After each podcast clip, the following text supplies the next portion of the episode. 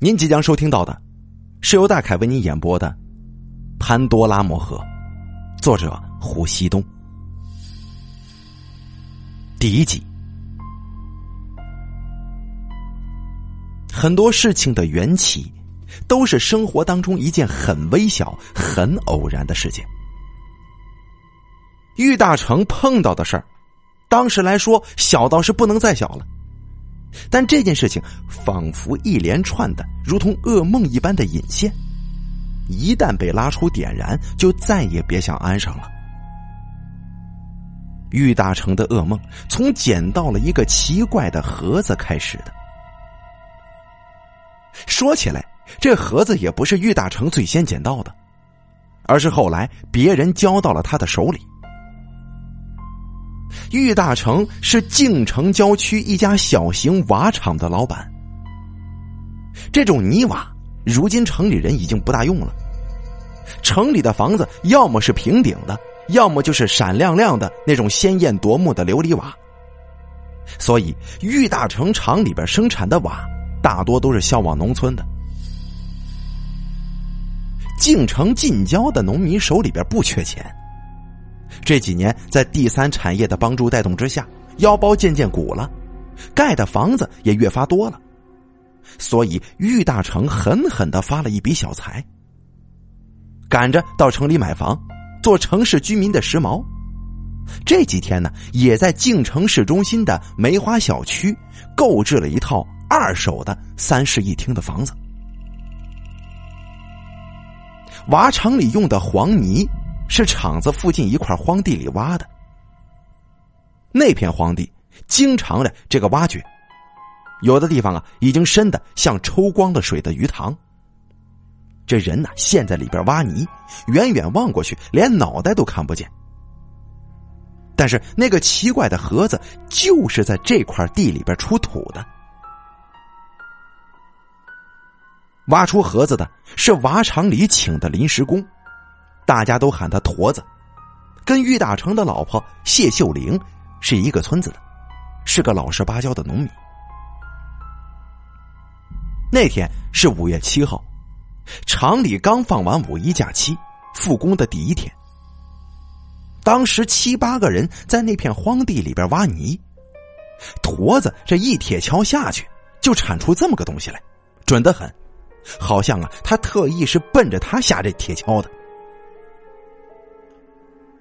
驼子把那玩意儿翘在铁锹上，先是奇怪的盯着看了半晌，然后诧异的招呼大家说：“哎，快来看呐，这是啥东西啊？”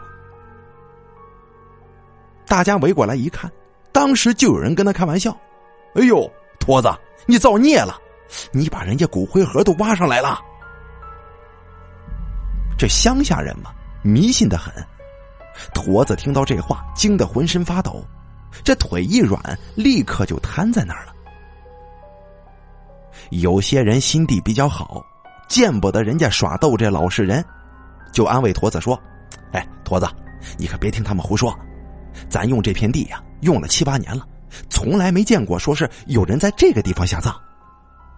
再说七八年前，咱这地方啊，还没听说过火葬呢，那个时候谁家不是用棺材装人呢？啊？”这话让驼子心里边多少有了些安慰。也对呀，七八年前谁听说过这骨灰盒这玩意儿啊？就算有这东西，埋下去这么多年也早该烂了。可是，挖出的这个东西是什么呢？这个盒子十五公分见方，很明显是木质的，上面有红色的釉漆，上下两层。有黄铜搭扣连着，如果不是外面包着湿湿腻腻的黄泥，这看起来呀，还像是八成新的。大家都在纷纷议论、讨论这个盒子的来历。有人说是道士封鬼的容器，有的说是阴间的法宝，有的说是富贵人家陪葬的首饰盒。最后一种说法。引起一个胆子比较大的小伙子，哎，他感兴趣了。他建议把这盒子打开看一看。这个建议得到了大家的赞同，但是谁也不敢轻易去碰这个盒子，总觉得吧，从这地底下挖出这么个东西本身就很诡异。打开盒子，谁也说不准会发生什么事情。磨蹭到最后，还是那个大胆的小伙子，在大家的这个撺掇之下，胆战心惊的走上前，拨开了那个黄铜扣子。这盒子里除了一块红白相间的绸布之外，什么也没有。那个小伙子懊丧的把绸布提起来，向着阳光左照右看。驼子突然扔下手中的铁锹，惊声叫道：“哎，血呀！”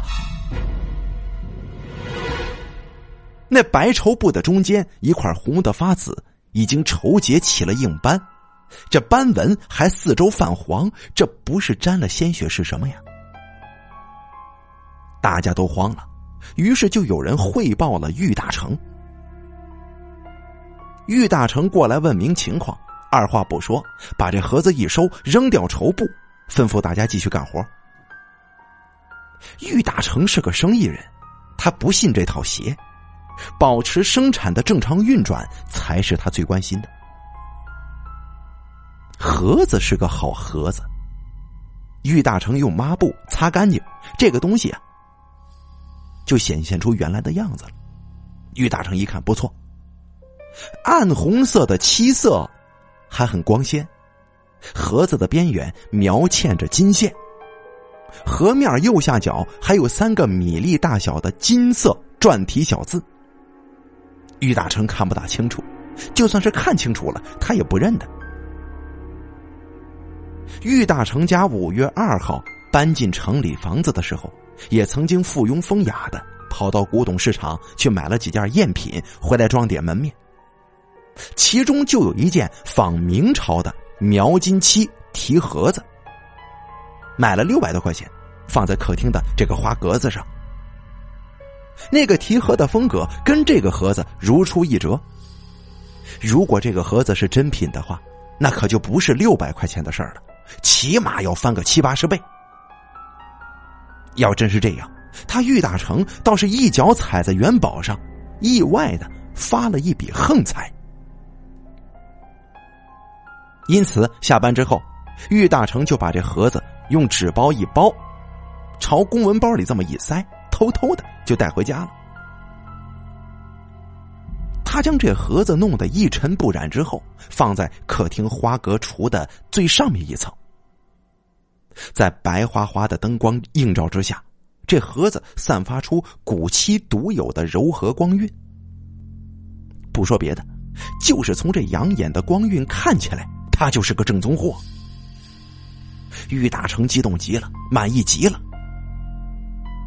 瓦厂里忙忙碌碌，没过多久，大家的脑子里边就被别的新闻给存满了，就把挖出盒子这件事儿给忘得一干二净了。那天晚上，玉大成吃过晚饭，十七岁的女儿玉敏正在紧张的复习功课，准备迎接下一个月的高考。玉大成夫妻坐在客厅的沙发上看电视，因为害怕电视机的声音太大影响女儿学习，没看多久啊，就把这电视机给关了。玉大成的妻子谢秀玲跑到阳台上去给几盆花浇浇水。玉大成依旧坐在原地，眯着眼看花格橱顶上的那个摆放的盒子。这个时候。谢秀玲突然在阳台上招呼他：“大成啊，你过来，有个怪事儿。”他老婆说这句话的时候，声音有点干，就像是被人捏住了嗓子。怎么了？玉大成一边说，一边懒洋洋的走向阳台。谢秀玲的手朝前一指，压低声音说：“你，你看对面那户人家。”玉大成就顺着他老婆的手势往对面看，对面是梅花小区的第一栋楼，跟玉大成家所在的一栋楼是一前一后，遥遥相对，一样的结构，一楼四户，都是十二层。第一栋楼住户灯火通明，只有谢秀玲所指的七零四室一片漆黑。玉大成家是一栋的七零二室，所以能够一眼看到对面的七零四。那里虽然没开什么灯，但是玉大成啊可以清楚的看到那家客厅里边的电视机是开着的。那户人家好久没见人进出了。自从玉大成家搬到这个小区，就没见过那里亮起过灯火。难道说这户人家是出去度假了，直到今天才回来吗？电视机是那种大背头的，放着什么节目，离得太远呢，这也看不清。但玉大成可以肯定，那个客厅里是没有人的。梅花小区建筑的阳台跟客厅之间。都是落地玻璃门，所以玉大成能够肯定这一点。这没有人，却开着电视机。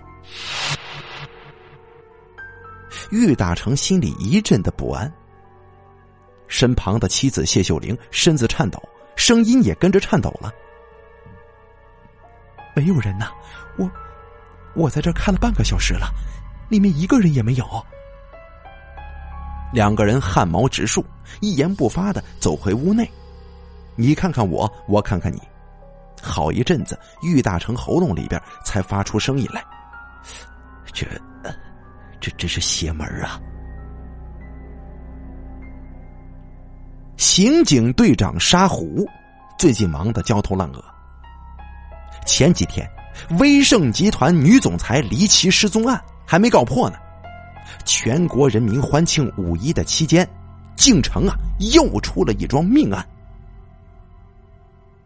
就在五月三号这一天，城北环城路段有人抢劫一辆出租车，这出租车司机跟一名中年乘客双双遇难了。现场惨不忍睹，出租车内外溅满了鲜血，司机趴在方向盘上。身中六刀，那名乘客一条胳膊与身体分离，掉在车窗外边，头颅垂在车窗外，几乎被一刀砍断了，跟脖子仅剩一点点皮肉相连了。对此影响，晋城市的节假日气氛跟安全生育的恶性案件，上面要求限期破案。两名死者的身份很快得到确认，一个是通发出租车公司的司机，叫刘辉；另外一个人叫杜康生，是本市长城器械厂的保安员。经过晋城警方几十天的层层排查，六个社会上的无业青年进入了警方的视线。六名抢劫杀人犯很快就被抓获了。对此案供认不讳，但是案子并没有就此收尾。通过对案发现场的指纹采样跟足迹分析，应当除了这六个人以外，还有另一个人曾经在案发现场出现过。通过对死者的血型比对跟 DNA 分析，还发现了另外一个重要线索，就是在杜康生衣服上的血渍当中。竟有除了两名死者跟六名嫌犯以外的血迹。最重要的一点是，六名嫌犯一口咬定杜康生有枪。正是因为在实施抢劫的过程当中，杜康生拔出枪来，他们在惊慌之下才一刀砍掉杜康生持枪的手，这才起了杀人灭口的念头。这六个抢劫犯都说。他们当时看到杜康生拔枪，害怕极了，以为杀了公安呢，所以根本就没准备去捡那把枪，都慌里慌张的跑了。那么，现场的那把枪到哪里去了？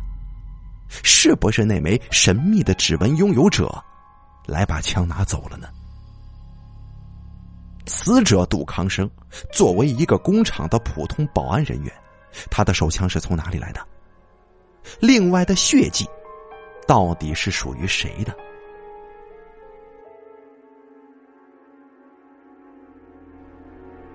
杜康生的亲友同事他们都一力单称，都说杜康生这个人老实本分，不应该是买枪的主儿。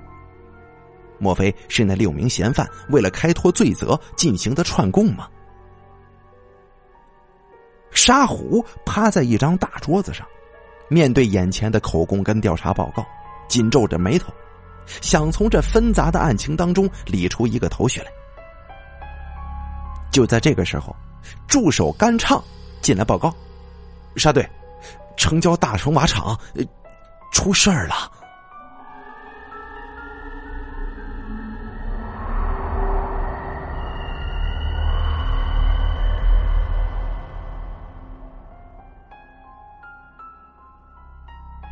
第二集，二十号是瓦厂工人发工资的日子。这天，每个人干活都特别的卖力气，仿佛今天多干一点活，玉大成就能给他们多发点奖金似的。这天的天气也是出奇的好，微风习习，万里无云。阳光照在和泥的老瓦匠身上，让生命看起来变得更加鲜活。老瓦匠经验丰富，他穿着高筒雨靴，踩在好湿烂的黄泥上。瓦厂和泥的活特别累，也特别关键，要把那些挖上来的泥搅拌均匀，就像做拉面一样揉出筋道，然后呢拍成方堆，用弓弦一样的东西从上方哎削下这么薄薄的一片来，再裹上木头瓦膜，这样啊。脱模之后的这个瓦呢，才能够一分为三，不至于碎裂。就在开始用手码成泥堆的时候，这泥堆当中泛出一截毫无血色的白晃晃的手指。这个手指肉腐烂了，都露出了森森的白骨呢。老瓦匠顿时吓得就大叫起来。在那片出泥的荒地上转了半个小时，一点线索也没发现。沙狐基本就断定，这节手指是外来的，也就是说，有人把这节手指从别的地方带过来，扔在这儿了。一节手指能代表什么呢？它可以是一个医疗垃圾，但是附近可是没有医院的。它可以是打架斗殴的产物，可以是黑社会性质团伙的家法惩戒。根据瓦厂负责人玉大成提供的资料，这两个答案也能够排除。当然了，它还可以是一起隐秘刑事案件的附属品。沙狐回想起近期的案子，并没有什么杀人碎尸之类的。如果一定要朝形式上面推，那么极有可能这个案子还是没有被人发现的。换句话来说吧，就是被害人到现在还没有被发现呢。看这节手指腐烂的程度，至少已经超过半个月了。如果半个月前一个人被害到现在还没被发现的话，要么他是一个没有亲友关系的孤家寡人，要么。就是外地的打工者，要么就是已经失踪了的人。想到这一点的时候，沙狐跟甘畅已经在回警局的车上了。沙狐减慢车速，轻轻的拍着方向盘说：“小甘，你看看，那节手指是属于男人的，还是女人的？”甘畅一点也不奇怪沙狐的突然发问。动不动就冷不丁的冒出这么一个问题的行为，对于沙狐来说太正常了。甘畅回答道：“沙队长，我早就看过了，指甲窄长圆润，应该是女性的。”沙狐咳嗽两声：“ 小甘呢？你看，这跟威盛集团女总裁吴金娜失踪案有没有什么可能性的关联呢？”很有可能啊！甘畅一愣，转而兴奋起来。怪不得我们始终找不出吴金娜呢，说不定她就是被绑架到了乡下。我我看那工厂啊，神神秘秘的，还有土堆弄起来的假山大洞，那是个关人的好地方啊！沙狐哈哈大笑，哈 哈什么假山大洞啊？那是瓦窑，要是把人关在里边，那不还得给烤熟了？”甘畅满脸通红说：“哎呀，呃，人家不是从来没见过什么瓦窑吗？”威盛集团总裁吴金娜失踪案发生在四月三十号，五一国际劳动节的前一天。那天早上，吴金娜还到公司上了班呢。十点四十左右的时候，又匆匆的从公司出门，并没有驾驶自己的那辆白色宝马车，而是出门打了个的士。对于这一点，威盛集团的保安很肯定。因为这事儿曾经让他很狐疑，这自己有车不开，为什么要打的呢？四月三十日下午，威盛有个中层干部会议，主要是总结上半年公司运营的情况，跟布置节日运作方案。习惯上，这个会议应该是由总裁来主持的。会议定在下午三点半。但是大家在会议室里干坐到四点，吴金娜还是没出现。秘书拨打吴金娜的手机，却被告知对方已经关机了。等到五点的时候，大家开始觉得事情有些不大对头了，因为吴金娜是一个很严谨、很守时的人，不可能无声无息的漠视这场重要的会议，于是赶紧就向警方报案了。公安机关对这起案件很是重视，因为吴金娜不但是晋城市重要的企业家，更是晋城市的人大代表。他的失踪很可能引起晋城市的经济跟政治的波动。吴金娜，女，三十六岁，单身，父母都已病故，其父母原籍辽宁，从那么远的地方迁到晋城市。因此，吴金娜基本上没什么亲属关系。但是，由于吴金娜是个相当成功的生意人，所以她的社会关系盘根错节，相当复杂。十几天来，沙湖他们并没有在失踪事件上得到多少有利于案子进展的线索。吴金娜就像是从空气当中自动消失了一般，就再也没出现过。加上近几天大家都为这出租车杀人案忙晕了脑袋，吴金娜的案子也就慢慢的懈怠下来。在这种敏感的时刻，大成瓦厂发现一截女人的手指，沙湖不得不把这两件事情关联起来，为那个失踪的案做最坏的考虑。玉大成回家之后，越想越不对了。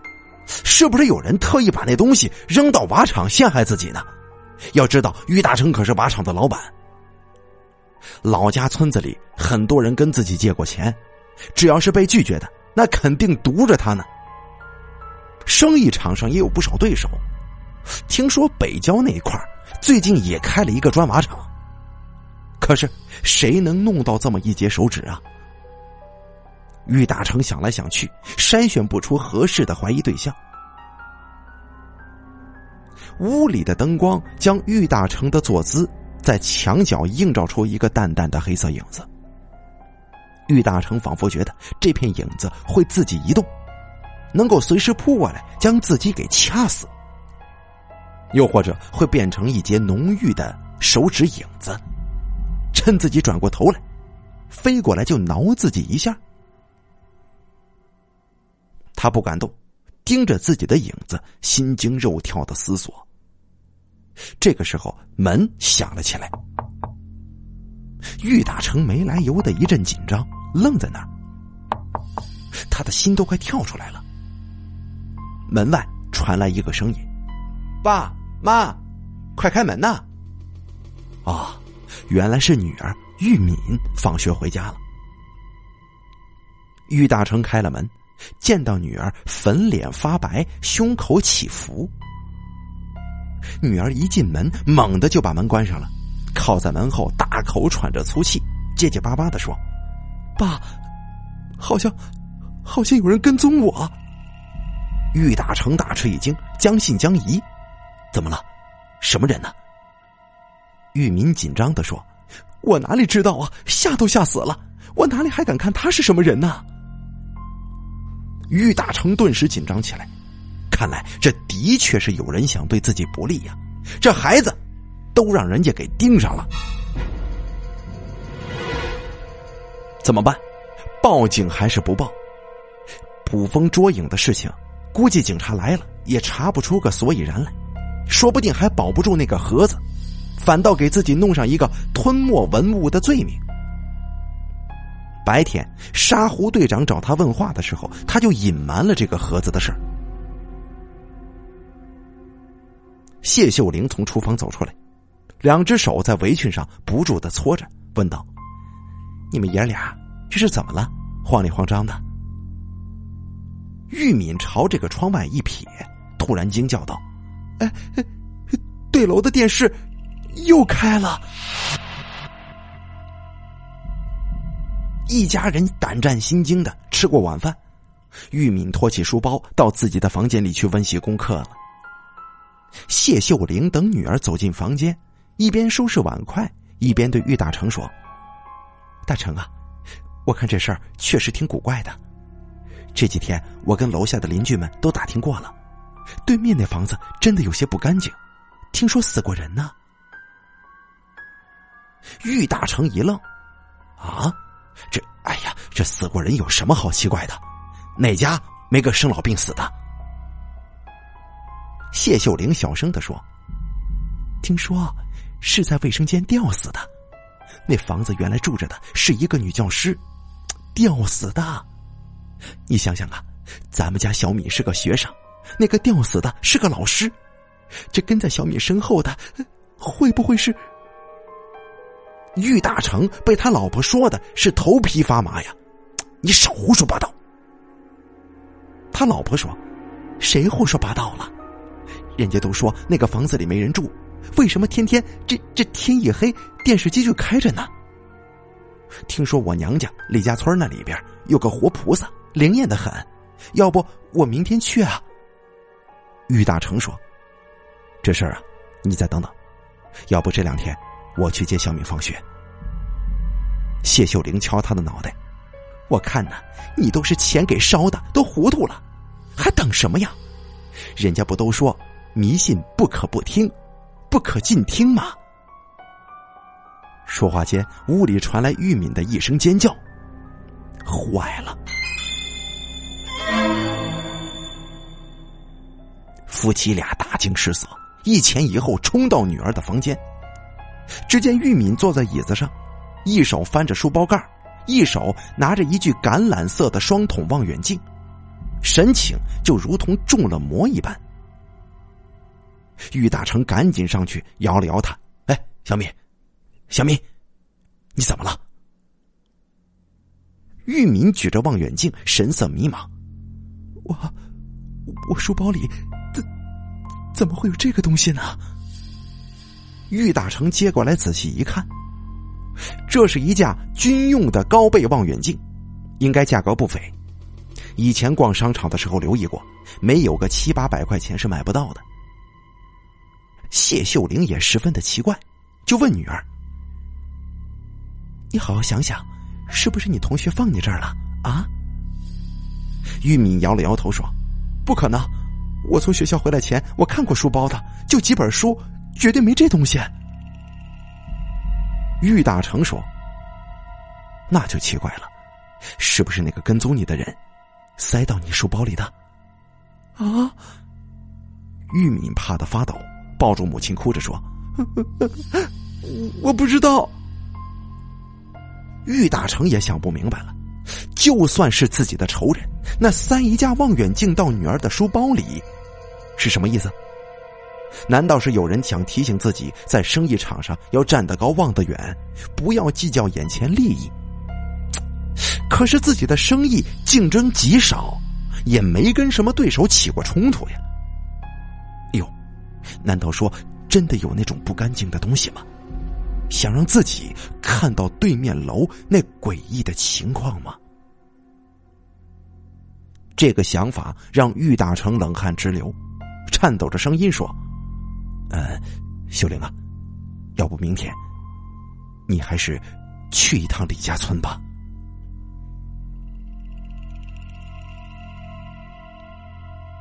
第三集，玉大成一家人正为这家望远镜争论不休的时候，对面七零四的灯光突然一闪一灭。玉大成正对着窗口看得很清楚，客厅的白炽灯亮了起来，有那么一秒钟的停顿，又吸下去了。玉大成看着手中的望远镜，忍不住把它架到了眼前。客厅的电视机仍然开着，借着电视机微弱的光线，玉大成从望远镜里边看到那四周没有一个人。客厅角落里的花架上搁着一盆海棠，早已枯萎。沙发茶几上好像布满了灰尘。看样子，这个房子真的是没有人住在里面的。电视播放的节目含糊不清，仿佛是无线接收来的，满都是雪花点儿。玉大成盯着电视机，雪花点里面蕴藏的图像渐渐的就在眼里清晰起来了，没有很大的闪烁变化。电视里播放的是一个模糊抖动的画面，就像是 VCD。卡碟以后的那种静态画面，画面表现出来的是一个女人，女人睁着眼睛，仿佛也盯着玉大成在看。这个女人是个半身像，眼圈发黑，双目介于有神与无神之间，模模糊糊的，如同遗像一般。玉大成觉得。这个女的有点眼熟啊，但一时之间呢，他却想不起来自己在哪里见过这个女人。妻子谢秀玲看见玉大成捧着高倍望远镜对着对面的楼出了神，有些担心，就推了推他说：“哎，大成，你在看什么呢？”玉大成说：“呃，一个女人，这电视里有一个女人。”谢秀玲跟玉敏听到这话都觉得奇怪，几乎是异口同声的问：“什么女人呢？”玉大成说：“这女的呀，呃，看起来有些眼熟，不晓得在哪里见过。哎，秀玲啊，你你来看看。”玉大成把望远镜递给老婆，女儿玉敏吓得牙齿咯咯作响：“爸，对面那个房子古里古怪的，我晚上都不敢睡觉了。”要不，要不咱们搬家吧？谢秀玲一边把望远镜凑到眼前，一边否决女儿：“你说的轻巧啊！你以为搬一次家容易吗？买这个房子可是我跟你爸爸半辈子的积蓄呢。”玉敏说：“可是，可是我的这间房子老是散发着臭味儿贪便宜就是没什么好处。这房子要是没问题。”人家为什么卖给咱们家呀？于大成被女儿这么一说，打心眼里边他也觉得这房子有些问题。咱不说别的，就光是对面七零四的异常情况就足够吓人了。但是，呃，这要他立刻换房子，玉大成却没有那么多的余钱，只好说：“呃，小敏呐，过一阵子吧，过一阵子咱们换个别墅啊。”玉敏苦笑道：“哎呦，爸，你可就吹吧！”突然，听到“咚”的一声响，谢秀玲手中的望远镜掉在了木板上。玉大成急忙搀住脸色煞白、摇摇欲坠的老婆谢秀玲：“哎，你你怎么了？”谢秀玲嘴唇抖动。长舌头，吊死鬼，是他。玉敏扶住母亲，妈，你可别吓唬我呀！玉大成捡起望远镜，第二次看向对面七零四客厅里的电视，电视里还是那个女人。不过影影绰绰的可以看到那个女人的眼角渗出了鲜血，嘴里还吐出了长长的红舌头呢。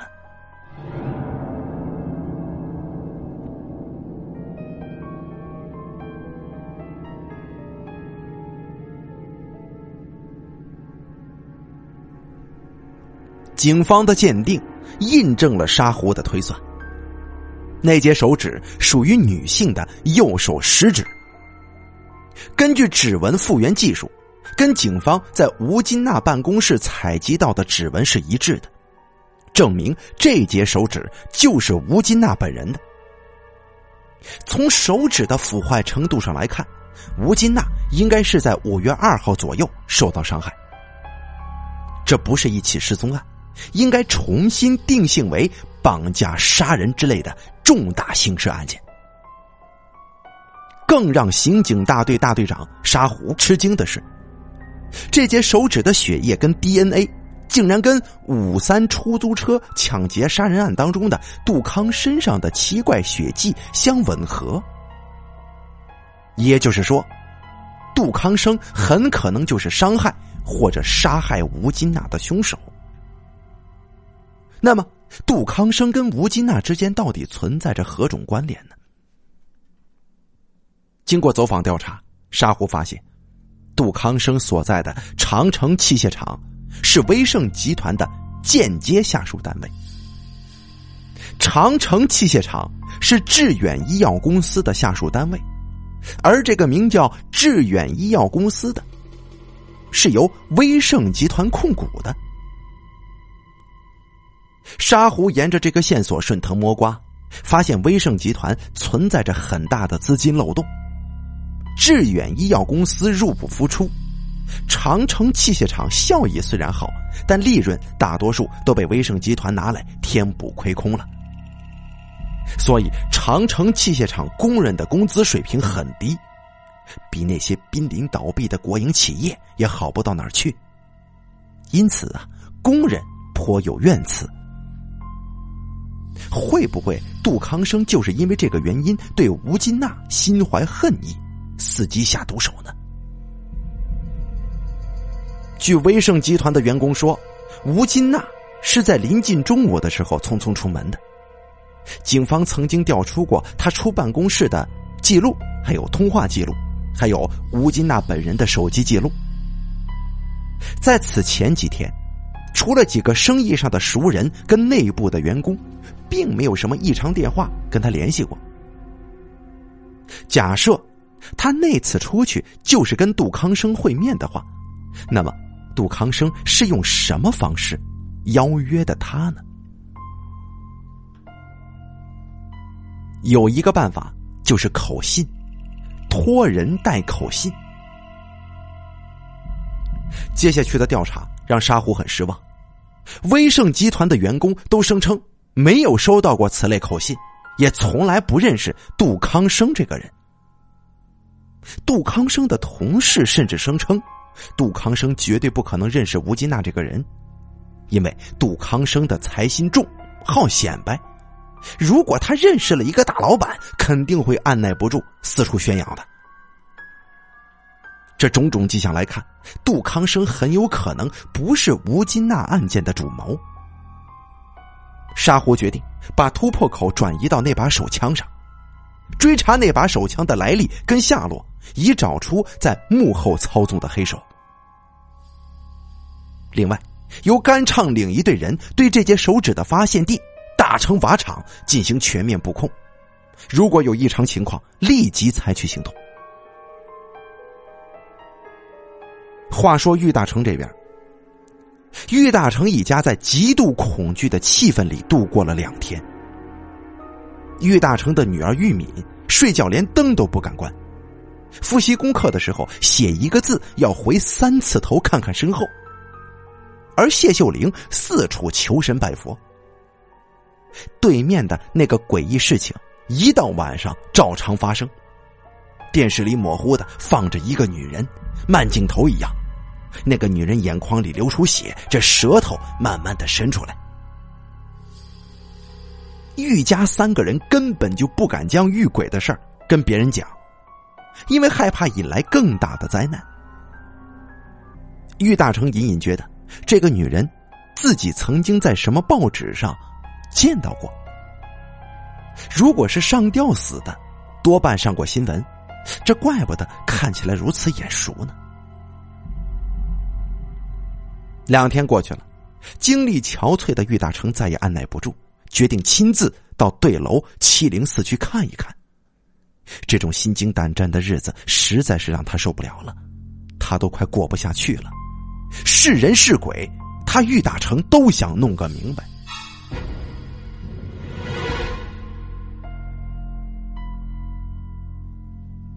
早上金色的阳光很耀眼，无形当中壮了玉大成的胆气。玉大成站在第一栋七零四门前，按了半个小时的门铃，房间里也没有人出来给他开门。玉大成不敢敲门进去，只好气冲冲的下楼去问物业管理员。物业管理员听明白他的来意之后，直直的盯着他看，看得玉大成心里发毛。喂！你你看我干什么？玉大成忍不住说：“你你刚才说什么？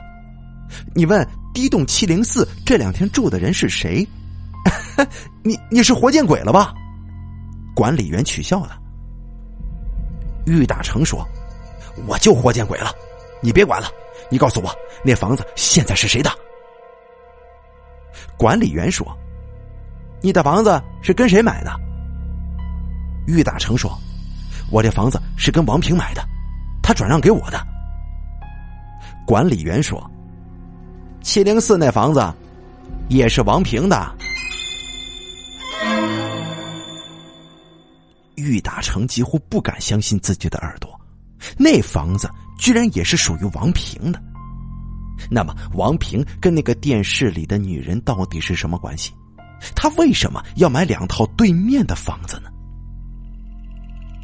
看来，只有找到王平，这件怪异的事情才能够了解清楚。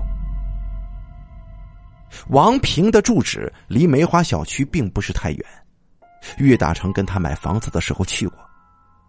到他家的时候，王平刚起来吃早饭，见到岳大成很是客气。当岳大成提到低栋七零四的时候，王平的表情有些不自然，说道：“玉玉大哥。”你不是还想买我那套房子吗？哎哎，大哥，那套房子我我可不卖啊！玉大成见他误会了自己的意思，又回答的那么决绝，干脆将错就错，就问他：“哎，为什么不卖啊？这钱我可以多出点王平说：“大哥，你出再多钱我也不卖，你呀，别打主意了。我老实跟你说吧。”那个房子里边吊死过人，用你们乡下人的话来说，那是凶宅呀！嗨，我不信那一套，这这什么凶宅不凶宅的，克不了我。大哥，我是真的不能卖，就当是纪念我的未婚妻，我也得把它空在那儿，让她保持生前的原样。玉大成说：“哦哦，看来呀，你是很爱你的未婚妻呀。哎，你最近……”有去过那套房子吗？王平摇了摇头说：“没有，我很久没去过了。两个月前我就把那钥匙弄丢了，两套房子的钥匙全丢了。卖给你的那一套本来是我住的，后来不是把锁全都撬了吗？”玉大成想起来了，自己搬进那套房子的时候，这各个门上确实不见一把锁，全是自己后来才配装上去的。王平继续说：“大哥，后来我想，也可能是天意吧。老天可能怕我走进小芳的房子睹物思人，所以才让我丢掉钥匙的。从那以后，我就没进过那套房子了。我想，起码保持里面原来的样子十年。哎，于大哥，十年以后，你要是还想要这套房子，我倒是可以考虑卖给你的。”玉大成说：“哎呀，老弟，你还真是个念旧的人呢。当初你为什么要买两套面对面的房子呢？”嗨，大哥，不瞒你说吧，小芳那一套是他自己买的，不过房产证上办的是我的名字。当年小芳家不同意我们俩的婚事，要求我必须有房有车，小芳才能嫁给我。大哥呀，你说我这一平头老百姓，哪能一下子来这么多钱呢？只好东借西借的买套房子。我跟小芳商议好了，以后两年挣钱，买个三四万的家用车子，兴许就能结婚了呢。因为我们俩情投意合，所以呀，我就把房子买在他的对面，两个人站在阳台上，就就能互相看看上这么一眼吗？王平越说越投入，眼眶渐渐湿润。哎呦，玉大成听的是唏嘘不已。原来呀，这城里人也像乡下人一样索要彩礼。后来呢？后来你的未婚妻怎么就……呃，嗯，哦，是这样的。后来有一天我下班回来，就见到第一栋楼围着一大群警察。小芳不知怎么的，就就就在家上吊死了。这事儿啊，也是没有一点预兆的。我我到现在都想不通。他怎么就忍心抛下我，撒手就走了呢？王平咧嘴，竟然哭了。一个大男人这么一哭，玉大成慌的是手足无措。本来是想来这里兴师问罪的，你不料反而把人家的伤心事给勾起来了。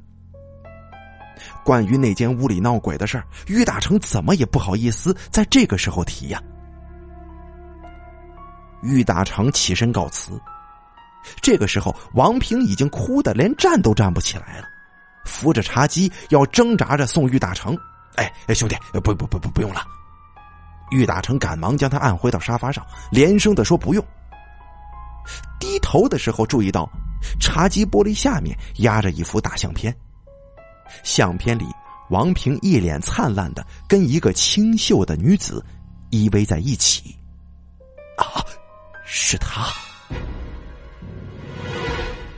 这个女子就是她，就是七零四客厅电视机里出现的那个女人。玉大成心乱如麻，几乎要叫出声来了。难道这个世界上真的有鬼吗？